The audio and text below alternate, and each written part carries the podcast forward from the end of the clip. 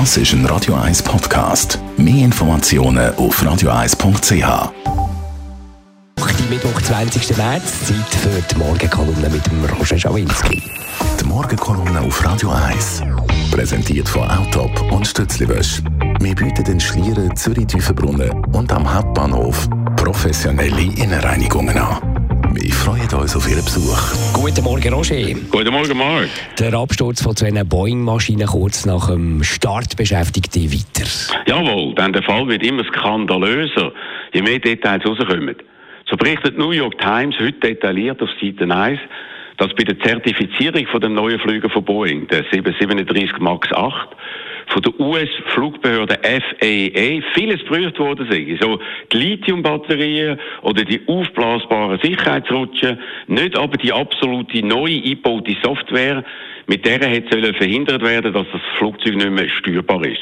Dort haben wir sich alleine auf Angaben von Boeing-Angestellten verlassen. Das heisst, eine Prüfung der zuständigen staatlichen Stelle hat gar nicht stattgefunden. Gemacht haben wir das, um die Zulassung von neuen Flugzeugen zu beschleunigen, damit die amerikanische Industrie gegenüber der ausländischen Konkurrenz unterstützt werden könne. Das heisst, wegen rein kommerziellen Überlegungen haben wir Sicherheitsaspekte vernachlässigen. Der ganze Fall nimmt damit immer größere Dimensionen an.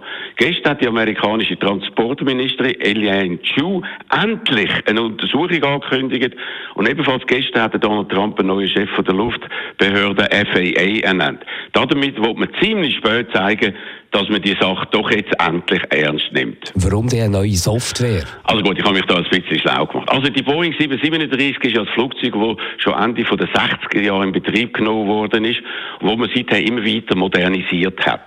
So haben wir jetzt bei den neuen Modellen stärkere und größere Motoren eingebaut, was natürlich die Aerodynamik vom Flügen verändert. Das hat man mit einer neuen Software korrigieren. Aber erstens ist, wie ich vorher gesagt habe, die nicht unabhängig geprüft worden. Zweitens ist sie mit einem einzigen Sensor in gefährlicher Art und Weise störungsanfällig, wie man sie dem Absturz von der Maschine von der indonesischen Lion Air im letzten Oktober weiß. Und drittens sind Piloten nicht am Flugsimulator darauf trainiert worden. All das ist skandalös und bringt Boeing und die amerikanische Luftbehörde in enorme Turbulenz, je mehr Details bekannt werden. Für die USA ist der Weltmarkt für Boeing eine ganz wichtige Firma mit über 150.000 Angestellten.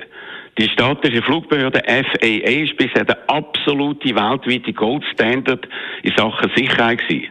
Aber das fragwürdige Verhalten bei der Zertifizierung von neuen Boeing-Flügern und die zögerliche Haltung nach den zwei Abstürzen stellen die FAA in ein ganz übles Lied. Noch sind die weltweit über 300 ausgelieferten Boeing 737 MAX 8 am Boden.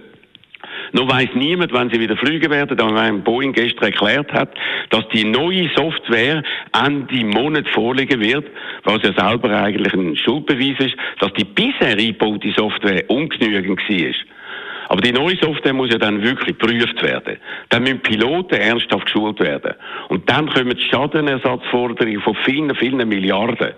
Aber all das macht nicht ungeschehen, was passiert ist und was über 300 Todesopfer gefordert hat. Der Schock wird noch lange anhalten. Und es braucht jetzt schnell grundlegende Veränderungen in der Zertifizierung von neuen technisch hochgerüsteten Flugzeugen, bis Vertrauen von allen Direktbeteiligten, von Piloten, Kabinenpersonal und auch von uns Passagieren wieder einigermaßen intakt sein wird. Die Morgenkolumne mit dem Roger Schawinski zum Nachlesen auf radio1.ch. Die Morgenkolumne auf Radio 1. Das ist ein Radio 1 Podcast. Mehr Informationen auf radio1.ch.